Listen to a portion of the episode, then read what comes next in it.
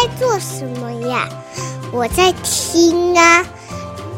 你在听什么呀？我在听见新经典呀。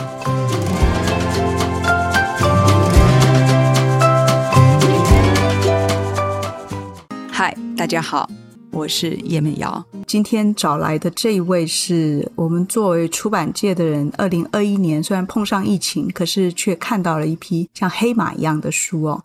大家都很惊讶会出现一个这样的书，当然这是从外行人看啦。其实真的读过红爱珠的文章的人，其实可能不会觉得那么吃惊哦。书名叫《老派少女购物路线》，作者红爱珠是第一次出书。爱珠你好，美瑶好，大家好。爱珠可以先告诉我一件事，嗯，你有料到老派少女购物路线会变成这么奇特的一个出版现象吗？我觉得现象都是其他人 定义的，我来看，就是我出了一本书。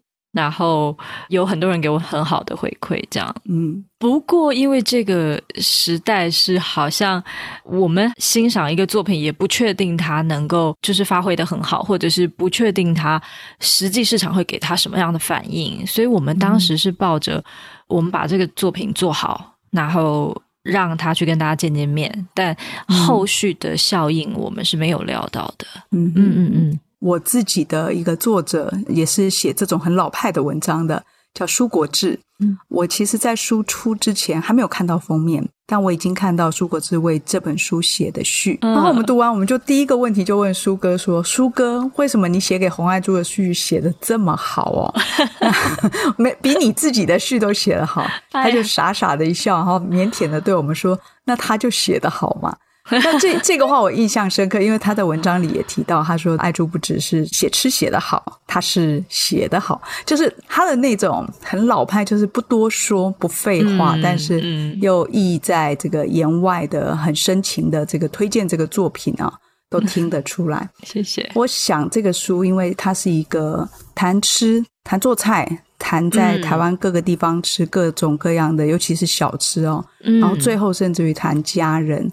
里面有一个我印象最深的场景，其实是他跟他的外婆也好，妈妈也好，在家里的一些像小孩一样跟进跟出的时光里面，有一种厨房是这个家庭的重心。嗯，包括现在很多人也都知道，爱珠其实很能做菜哦。他也许并不是拿来这个请客，他是过日子的，嗯啊，或者是跟家人一起分享的。但厨房对他来说，从小到大应该是很重要的一个地方。我们就从厨房开始吧。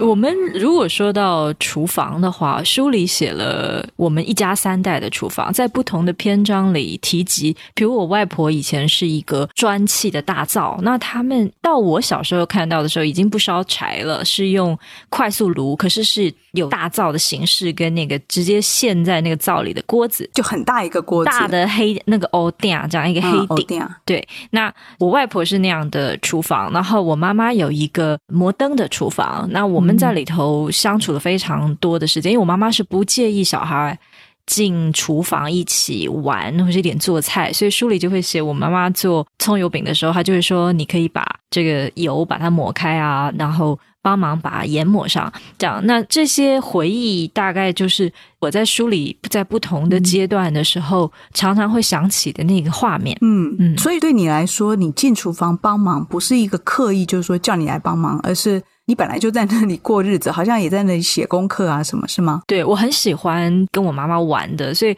也不太像家事，就是，他就说，哎，你现在拿个小板凳往炉子上站，然后就，比如说像豆浆，你要搅拌一下，它就不会焦锅。嗯哼，那小朋友觉得。我好像可以胜任这个工作，是很开心的。嗯，就跟妈妈，妈妈会赞赏你，所以这个是我小时候的回忆。我知道有一个时代，甚至到我这一代，大家好像也是这样，就是说，如果要以学业为重啊，或什么的。但是我我小时候好像没有这个印象，然后我一路书都是念的相当普通，嗯、所以 妈妈就她、嗯、就让我做这些事。嗯。当年也许我们会觉得爱珠可能会羡慕我们都不用进厨房做事哦，但是他其实也许是高兴。但现在我 现在我们就非常羡慕爱珠哦，就是他随手拿得出来的这些菜式也好，文字也好，都感觉像是练了很久的功底。下一个事情我就是要问你说，嗯，一定很多人问你，你这个是第一本书，那你以前到底都到哪里去了？因为。因为它不是一个轻易的第一本书哦，虽然可能有人觉得说，哎，他是不是因为写吃的，所以大家就特别喜欢，嗯、或者是因为这个封面有桃子，很喜气，嗯、或者很复古。嗯、我觉得不只是这个哦，因为很多人看了爱珠的文字，嗯、我们举这个书里面的蔡珠儿就说，它非常的不一样，就是它其实是一个让你觉得好像这个看起来很轻易，可事实上是累积了深厚的功底的。这跟爱珠自己很喜欢的苏国志也是一样，就是你会看到他们很厉害的文字，却常常用在很平凡的事情上。那差不多厉害的文字都会想要讲更厉害的事嘛。可是爱珠或者是像苏哥这样子的人，不是他们对生活的平淡面的珍视哦，有时候会让我们觉得自己好像在白过日子了。为什么他们过得那么有滋有味哦？早上吃什么，下午怎么给自己啊弄上一点点心这些的。就爱珠，你这些创作上面的热度是怎么累积出来？因为你也可以只是过日子，但是怎么会变成文字来创作的？我写作是半路出家，是因为妈妈生病了，我找一个事情来，有点像寄放我的时间，找一个可能是创作的形式来让我自己好过一点。所以在那之前，我没想到我是快乐的读者，然后。舒哥花很多时间在路上走路，我也是那种在路上走路走的很多，然后很很不介意挥霍我自己的时间，关注细琐小事，简直是就生活里的一些小趣味。我之前是这样一路过来的，然后因为胸无大志，所以就玩的好像很彻底，玩的很开心。到了真的自己要写点东西的时候，好像就有一点话可以讲，就觉得好像我有一点小观察或什么，我想。好像可以放进文章里。就是我现在结婚了，但是我在婚前，我可能很大段的青少女阶段，我的朋友也少，然后家里没给我什么太多拘束，所以我就是常常就出去逛逛书店啊，就路上一直走，或者是吃点小东西。嗯嗯嗯，也就是说，你自己觉得没有特别要去练自己的。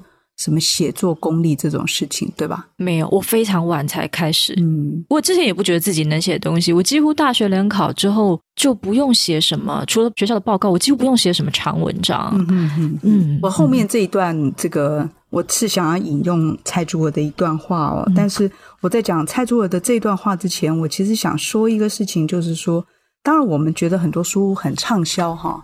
也许我们都可以当事事后诸葛来看，说啊，也许因为它符合了这个时代某一些需求，或者是哦，它在网络上很红，嗯，或者是它曾经因为个什么事件，大家都注意到它了哈。嗯，那艾珠的作品却给我完全不一样的感觉，它比较像我们那个老派正统的一个作家的诞生，就是真的是。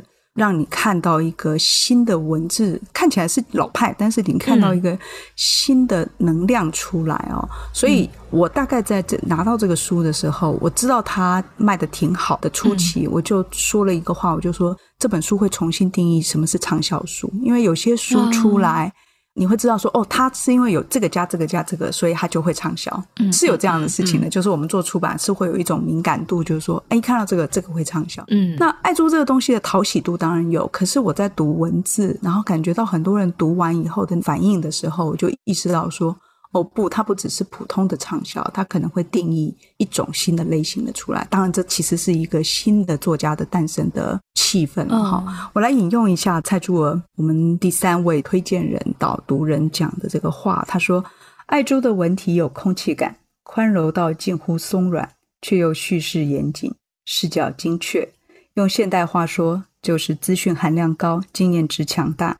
身为爱主同好。”我读他写炸肉、卤肉、蒸冬瓜肉饼，甚至家常的煲粥、煮饭，都见到撇步眉角，轻柔的字里行间，暗藏杀手的招式。看懂的就知道，都是应试功底。我读的觉得不能再正统了，的确就是你会感觉到爱珠的东西看起来好像很轻柔，就是家庭嘛，就是吃食嘛。可是你就会突然读到一个地方，突然觉得这里怎么那么厉害？那就是那个很扎实的功底。那也就不免会马上带出一个问题出来。像朱国志也说了，就是他以前到底都干嘛去了？为什么不写呢？很多人应该也都问过你，就是怎么那么过了三十五吧才出第一本书，都快四十了，又不是刚得文学奖的这种逻辑，嗯、怎么回事？你为什么会拖这么久才觉得自己能出手呢？是从文学奖之后吗？还是说怎么这么晚写这件事？呃，文学奖其实是早一点，对不对？应该是说怎么这么晚写，这么晚确定自己、嗯。可以用写字、写文章这件事情来表达某一些很重要的，因为我想，嗯，恐怕不只是会写能写，而是这里面有很深的别的，你累积了很多东西啦，应该这么说，就是你累积这些东西，当然你也有可能是纯粹兴趣，但是会累积这样的东西的人是有一路。往这个写作上走的，但是显然你出手的很慢，这是我的感觉。嗯，那也许我看错哈。我从前一直是快乐的读者，嗯，然后但是我没想过自己要写东西，一辈子没想过。我到我妈妈生病，我找了几个方法来，好像我们讲创作媒介好了，所以我那时候也试试摄影啊，或者也试试，我记得我还试了版画，嗯，我试了一些。不是文字，那当然，因为文字不会是我很前面的考量。我是一个影像工作者，我做设计很多年，嗯嗯，所以我想都没想过，我想一定是图像相关的媒介。后来到碰到文字的时候，一开始也是很素人，所以写的很慢啊，写的很。自己也觉得不好，嗯，然后慢慢才有现在的样。所以我不是那种从小立志当作家，有一天我要出书的那种作者。嗯哼哼，对，所以才会这么晚，是因为我很晚才遇到事情。那到了我在写《老派少女》这本书的后记的时候，我就要回想这个过往的事情。我就想，如果我妈没生病，一路就活到八九十岁，像一般的老太太一样的话，我一定每天都在跟她玩。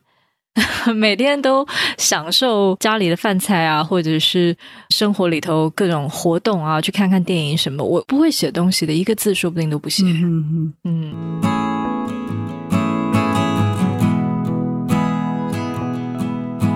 应该是说，你原来并没有觉得这个东西要作为一个你拿出来用的。对，那。你养在自己身体里，对文字的这些敏锐，本来就是觉得这个就是一个乐趣而已哈。喜欢这些书，喜欢书国治，喜欢这个民国文字，嗯，甚至于当做你视觉创作的一些养分，你可以看得出来。因为如果大家翻爱珠的书，甚至于看他自己的脸书也好，嗯，他拍的照片是特别有感情啊。嗯，虽然我们都说这个机器现在真的很方便，你爱做绿光，爱干嘛都可以。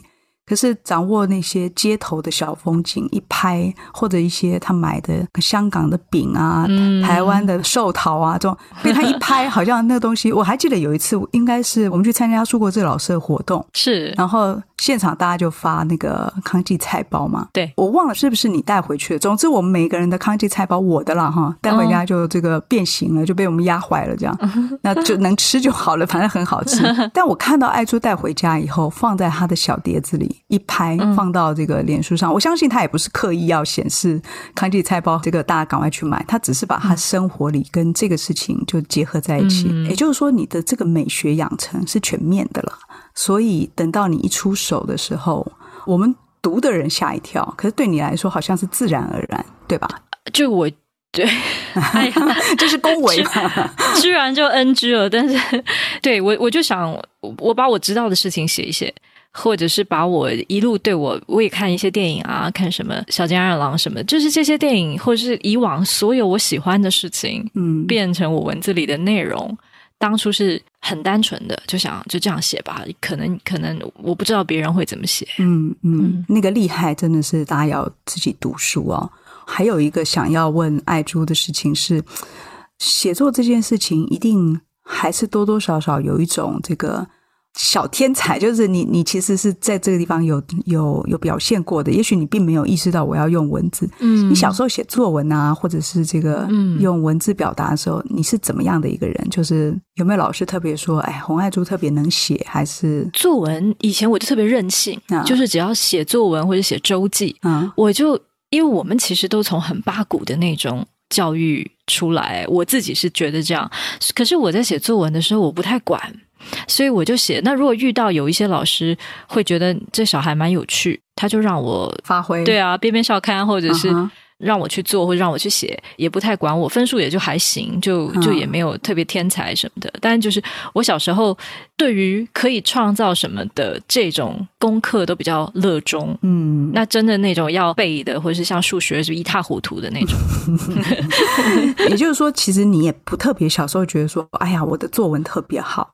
或者是这个同学看我写的，即使不是作文，因为作文常常被规定题目嘛。对，怎么好像在描述某些事情的时候特别好，并没有特别有这样的感觉。没有，而且我那时候更热衷的是帮我写的东西做一个很可爱的封面啊，啊 就真的是个视觉系的人，家政系的人，是是是是，是 啊，那真的很可能你的阅读养成是跟别人不一样。我其实觉得，嗯，好的作家都曾经是，当然这个还是凭有一些天分，嗯、跟他阅读过。过程历练是有关，读的越多，嗯，就跟你吃的够多一样，你的确就会有一种审美在里面长出来。嗯、我们来看看你怎么读书好了，就是说你总不会莫名其妙就看了书国志的书，总有一个过程。你喜欢看书受谁影响？你嗯，家里附近是有书店吗？还是什么？就是你的老派购书路线。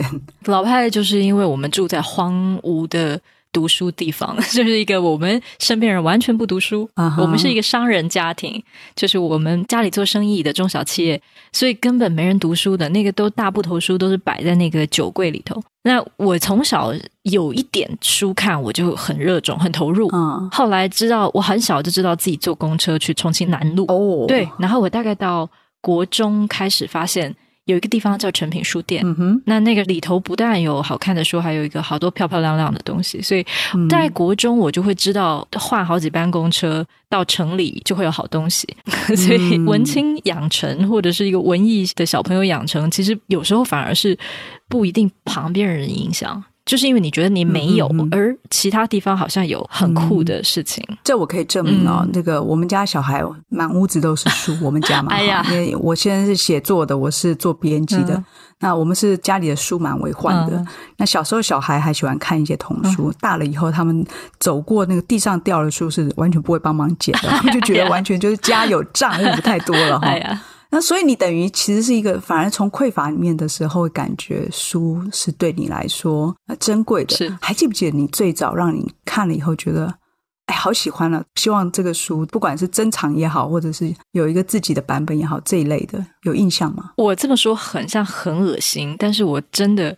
我先生是一个编辑人，他叫黄威荣。然后我第一本印象很深刻的书，嗯、居然是他们，他们有五个作者，他是其中之一合著的，在台北生存的，在台北生活一百个理由。理由对，嗯、当时还反而不是文学书，我小朋友就觉得那个是我国中的时候买的书，我就觉得啊，这里头的人文字好叛逆啊。然后这个里头有好多图像，哦、然后他把我们生活里习以为常的那些拜拜啊，那种台式的西点面包啊，怎么都变得好像很有趣的事情。我们平常看都不看一眼的，哦、对，所以所以当时对于一个十四岁、十五岁的小朋友，那是我我觉得我要攒钱获得的一个巨著。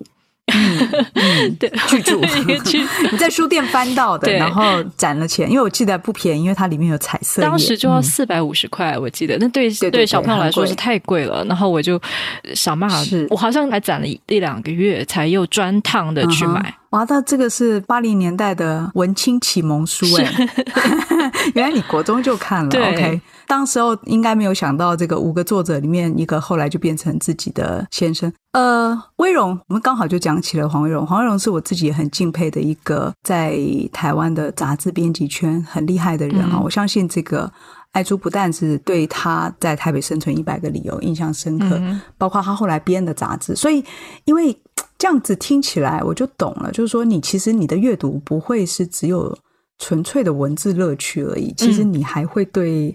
对设计美学啊，或者是生活美学也好，其实是有全面的，因为你是新时代，我这样看哈，嗯，就是刺激了你的感官，觉得这好新。所以不管老派或新，嗯，对你来说，只要是一个能够让你觉得在美感上有让你惊艳的地方，你都会靠近它，是这样的。还有态度上，态度上很很新的人，嗯嗯嗯，呃，比如说舒国志文字是文白交杂的，可是我觉得他的态度，当时我看到的时候并并不是这个人的文字很古，我看到是他的态度很出众。嗯嗯，所以比如说《平地一声雷》的创作者发出来的新的声音，或是一个新的呃生活姿态啦、态度什么的，嗯，我会特别留意。是，我觉得这个爱珠说的真的很好，就是我自己在讲这个书歌苏国志啊，嗯，我身边的人像包括我们重出他这个早年的散文集结、旅行散文，就是《理想的个下午》、《遥远的公路》。嗯那有些人就会说这个已经很老派了，我觉得那个就是你受限于觉得哦，他年纪大，或者这些文章、这些文字是好几年前写的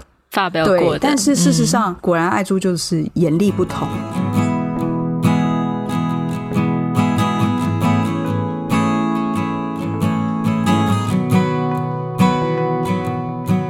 书哥在给爱珠的推荐序里面呢，看起来好像很偷懒哦，就说这个哦。我看了这书以后呢，我决定呃，我要买一本送给这个。我第一个想到要送给侯孝贤，在接下来我要 送关传庸，然后我要送给徐仲，送给就是他那个写法看起来很很奇特哦，就好像在随便是 是，但是你 阅读你就发现啊，他这个是一个我觉得很新，包括他称赞爱珠，他说他不仅是这个写吃写得好，然后他停顿一下说他是写得好。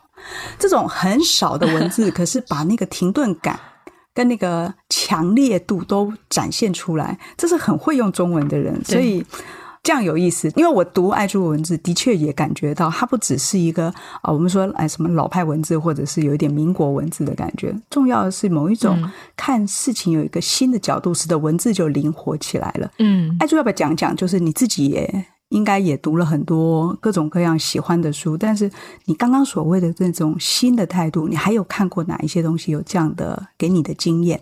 哎，我怎么办？我想的都反而很老，我还比较不会想到我这个，比如说两千年以后的太多作品。嗯、但是前一阵子，我其实很晚才读丰子恺，嗯哼，但是。比如说，我读的时候，我就会觉得，哇，这个人是一百年前，这是一百年前的文章。可是他对时间有他自己特别的观察，嗯、或者是他对他写他一个早夭的婴儿，就是他自己的孩子，那个整个过程的那种，好像不完全是他有一个艺术家的眼睛，嗯哼，那种写法，我就觉得好平淡啊。但是他的视角，嗯、他的镜头是不一样的。是。而且丰子恺也画嘛，对对对对，我很喜欢他的画。我我猜想，这个爱珠还掌握到了另外一件事情，就是当你能够有另外一种创作能力的时候，你在使用文字的时候，可能真的会找到一个不一样的切入点啊。嗯，一边聊一边说这些喜欢的作品之外，我想要自己读一段我喜欢这个爱珠的文章的，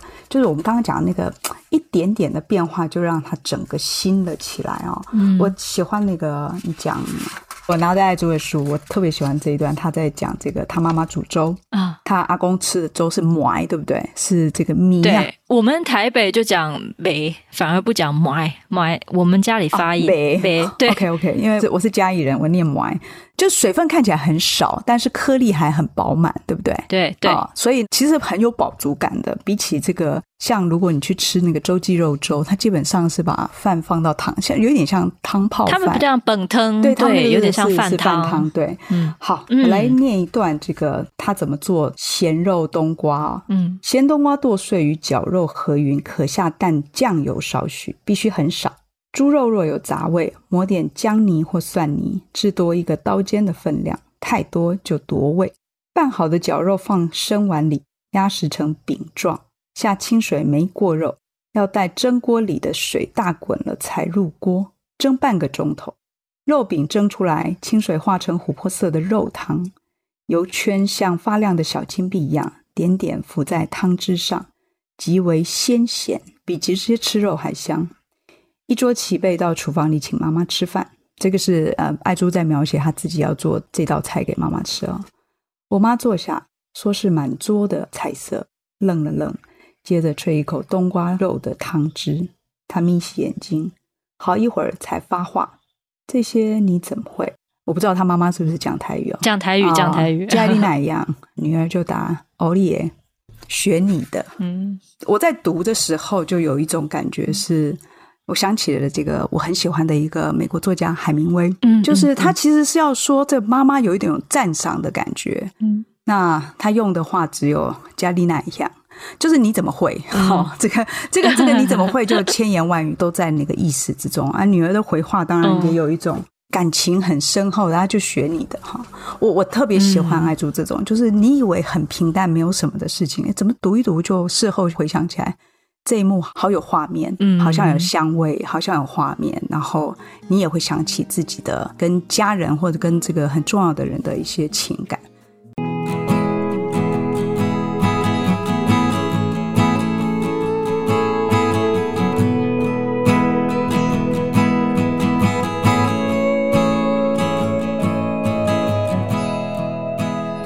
接下来就想要跟这个爱珠聊一聊一件事情，就是就写一个书的出版过程吧。因为，嗯呃，你是一个懂把生活很小细节做的有滋有味的人啊。我相信对做出版这件事情，嗯、你应该也涉入其中，参与很多。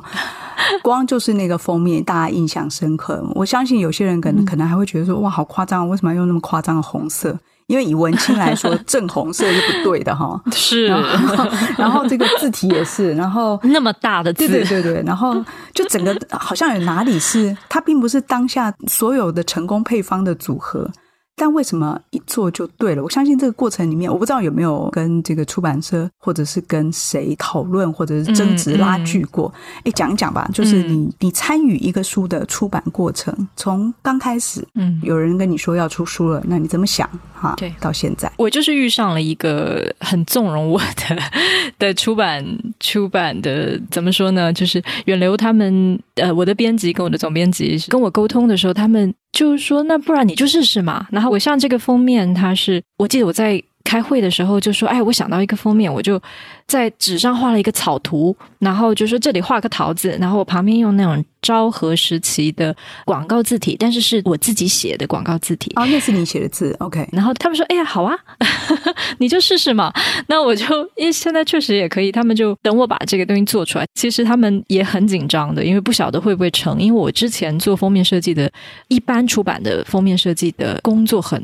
很没有什么经验，我就是做商业设计的人。哦，你并没有帮其他书做过封面设计。嗯，不太有，对，所以他们说好，那你试试。那我就说我要选那个大红色，我要因为很老派嘛，就、嗯、哦，一开始的时候我设定了比较小的开本，嗯哼，然后所以我知道它得要明显一点，它不能够又书已经比人家小了，然后封面的字又不清楚或什么的，嗯、所以我知道说如果它小，它就要短小精干，所以我就把那个文字弄得大大的。嗯、那他们看了就说，哎，好啊。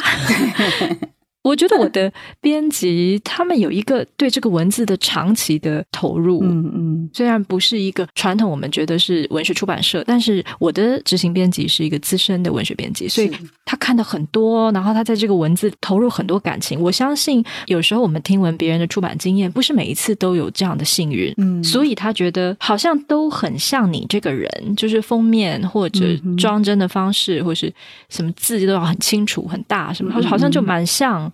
这个文字会衍生出来的视觉风格，所以他们就放行了，嗯、他们没有 没有阻挠我，几乎没有什么这个困难，就是你说要这样就这样了。嗯、有有困难的可能会在好几个小的环节，比如说这个书名真的要叫《老派少女购物路线》吗？是。是像这个名字会不会看起来太像什么生活风格类的书了，嗯、或是太像呃前人写过的有老派的这样字眼的、嗯、的书名，很怕大家误会，嗯、所以在这里头有一点挣扎。嗯，就感觉好像那个亲情的部分会不会被这个给盖住了，对不对？对对对，所以也是冒险的。我我本来会想起刚刚有讲到这个爱珠的先生黄维荣嘛。他当年有一本书，嗯、我不知道你有没有买过，就是旅行是一种 shopping，shopping。我想说，这个是为了夫妻同心吗？一个是中文，一个是英文。我觉得最好笑的是，我根本没发现啊！你没有意识到，OK？是后来读者告诉我，然后有心读者甚至告诉我说，你们俩的出版时间相隔了可能二十几年，但都是四月出版哦，就是那个版权页，还有人去看这个事，是，我就觉得，而且而且好像封面都有一种就是一个色调的底色，然后一个视觉的去背的感觉，对吧？它的是绿色的，是是是是是，所以完全搭嘛，就像就挪威的森林红绿配，这个完全是。离题要离题离题，我们再回来，就是说 这个出版过程看起来，因为的确爱珠本来就在做设计，所以也许也有人会觉得说，封面是这个作者亲自设计，也很对呀、啊。但是在这个很对里面，嗯、我们做编辑的人就会知道说，说是的，他用的这个红色是我们会吓坏的哦。然后这几年的文青封面设计，嗯、厉害的几个知名设计师，呃，嗯、他们真的会把书名变得很不容易辨识。是，那原因是因为就是书名也是图的一部分。那其实坦白说，出版者很痛苦哦，嗯、因为。现在大家都在，很少人去逛书店，或者说一大半人没有机会到书店之前，他已经先下单买这个书，他都在网络上看。那对，如果大家有经验，你就上网去看那个网络书店，一个书封露出来的 size，除非你神经去把它一直放大。不然它就那么大啊，嗯、一张邮票的大小。是，所以再加上那些厉害的文青封面设计，你根本不知道它那书叫啥。然后，可是这个红爱珠的书封一开始就吓坏我了。我想说，哇塞，这谁都看得见，就哪里都看，老远就看得到，好像广告招牌一样，老远就看得到这个书。然后，如果你去书店拍一堆书，这本书就会先跳出来。这是一个非常有怎么讲呢？就是一个非常有商品概念，这样说好了。非常有商品概念，嗯嗯、而大部分的文青都希望自己的东西不要像商品，对吧？就是这个太俗气嘛，哈。但是我觉得爱珠这个特质实在太好了，就是呃，我是编辑，我也不会阻止你，真的是一个帮书这个抬到最前面的方式。但是除了这个设计之外，我相信在比方说挑纸啊，或者是尺寸啊，嗯、甚至于是后来要跟读者到底要怎么怎么让他认识你。你有参与其中吗？我每一件事情都参与耶，嗯，嗯，连拜拜你都自己去。对，然后我跟编辑有非常密切的讨论，嗯、所以纸张当时就知道要用很蓬松的纸，嗯、然后绝对不要用滑的纸，这样要轻，嗯，要轻薄。然后我希望这书越胖越好，看起来就是一个厚片吐司那样的书。其实很有礼物感，就是真的很饱满的感觉。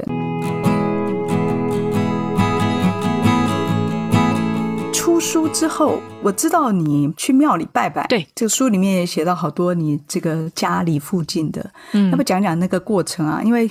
被你拜的庙好像都也认识你了，对不对？哦，最有趣的是我拜了好多庙里头，特别两个大的庙，一个是慈圣宫，就是大道城大家去吃小吃的那个慈圣宫。嗯，因为我其实台北文学奖写大道城的时候，我写完我那个稿子是去慈圣宫过香炉的啊。那后来这个文章得了首奖，是觉得很大的一个奇迹，因为我从来没有投过文学奖，是对，所以我就觉得我输出了一定要跟他禀报。嗯，那我们就。弄了两个寿桃塔，嗯、哼就是一对的寿桃塔。我觉得拜神最老派的方式就是用寿桃塔了，嗯、哼所以我们就去拜拜。结果抱着寿桃塔要进庙的时候，会有读者在路边说：“我认得你，你是红爱珠，你写过什么什么文章？”是。然后他说：“你现在手上怎么有这么多书？那你卖我一本吧。”但是你要 先拜拜啊。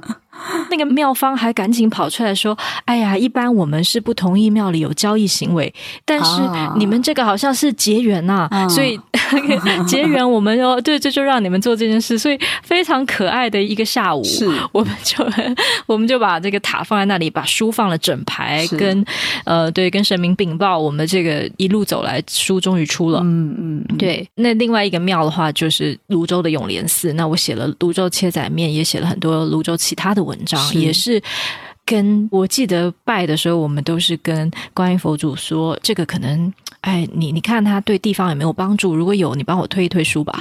结果就 所以，所以我都说我这个这个书都很很有什么明明的宝币，我波比我就不是，对对对对对对，说不定的。对，这个爱珠会把书带到庙里面去拜哦，这个也是完全突破这个，你也可以说开创了哈，就是原来文青的。呃，生活逻辑啊，那但是其实你说文青小时候跟家里不一起去拜拜吗？也拜啊，我也拜啊。可是我出书啊、呃，其实我每一次书要出版印刷之前，我公司附近有一个城隍庙，嗯、在那个武昌街，就是、嗯、呃我们的、哦、对，对对对明星咖啡的正对面。明星咖啡的对面。那我们每天这个吃饭都要经过，嗯、每天都要经过那个城隍庙。有时候是门口拜一拜，嗯、但只要书要印，嗯、我一定跑进去拜。就是一定要天香有钱，oh. 这个，因为你知道出书的印刷过程很容易出各种各样的错，比方说这个封面颜色，像你用正红色那么大一片红色，嗯，其实很容易，比方说如果是下雨，它很潮，嗯、那它可能会使得上下那个不干，哎，或者是上下就会互相颜色会。你后面如果有别的图，对，会背印过去啊、嗯嗯呃，或者是这个印刷的时候，我们还曾经发现有有某一台就不见了。就是各种各样神奇的事情，哦、所以到后来不只是买乖乖，还要去拜拜。但是真的把一大包书，然后带着寿桃进庙里面去拜，这真的是爱珠，就是完全前无古人后无来者。我没有看过别人这样做。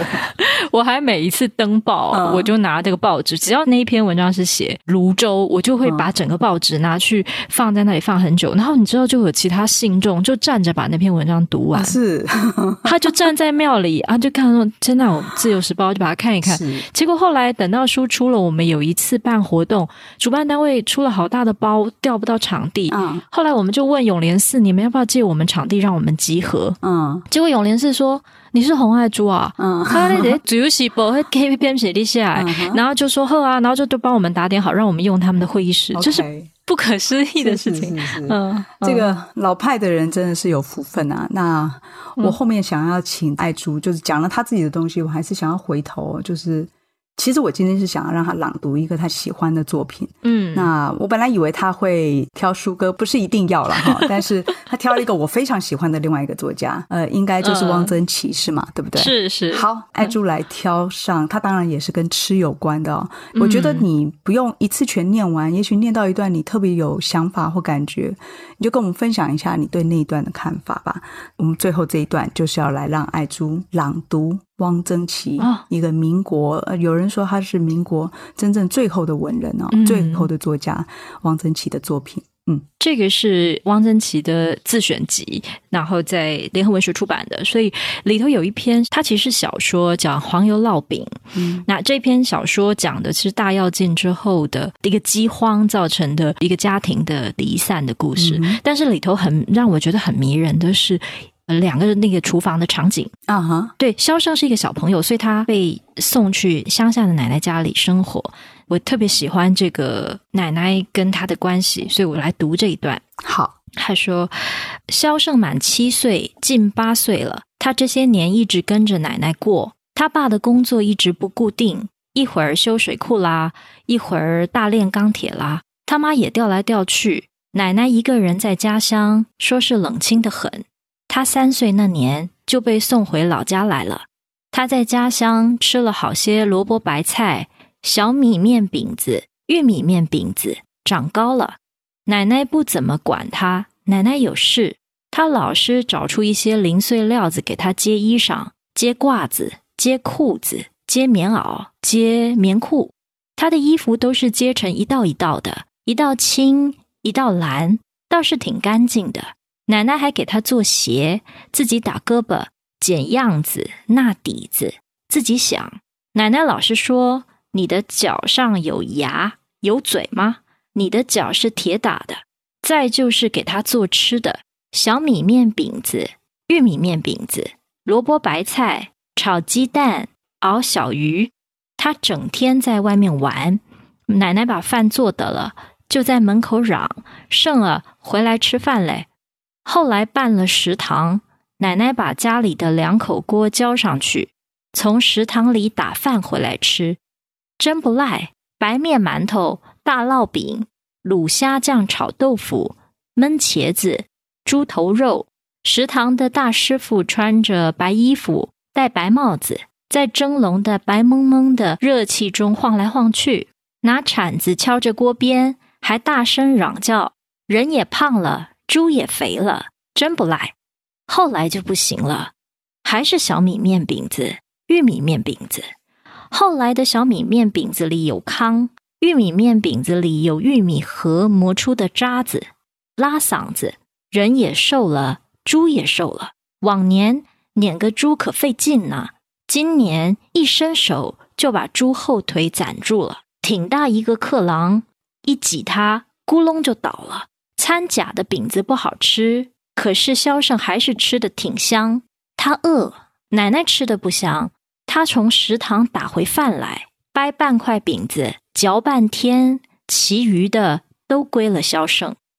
那这个文章后来，这个奶奶就可以说是饿死了。嗯，然后就一个小孩就面临了第一次知道什么叫死亡，然后到后来就又回到他爸妈身边去。最动人的是这个结尾，嗯、就是他们吃的越来越坏，然后有一天就突然就是外头热闹起来，就是有、嗯、有干部要来这里开三级干部会，嗯，然后就发现，哎呀，他们吃的这个食堂有两个食堂，一个是南食堂、北食堂，中间隔一个院子，嗯，但是干部的那个食堂吃羊肉啊，吃炖肉大米饭啊，第三天又有吃黄油烙饼，嗯、那这个整个故事都是。呃，奶奶有一瓶黄油是爸爸特别给她的，都舍不得用，然后奶奶就死了。所以最后这个结局，他说，萧胜每天去打饭，也闻到南食堂的香味，羊肉米饭他倒不稀罕，他见过也吃过黄油烙饼，他连闻都没闻过，是香，闻着这种香味，真想吃一口。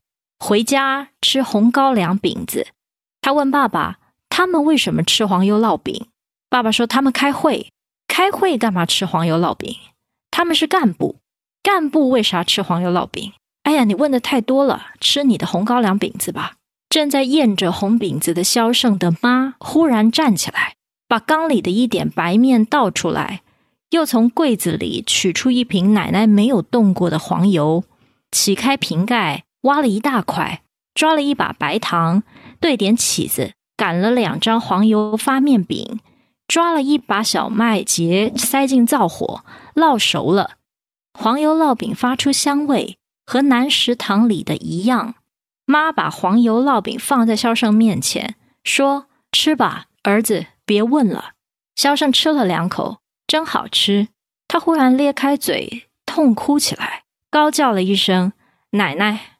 妈妈的眼睛里都是泪。爸爸说：“别哭了，吃吧。”肖胜一面流着一串一串的眼泪，一边吃黄油烙饼。他的眼泪流进了嘴里，黄油烙饼是甜的，眼泪是咸的。这文章就停在这里。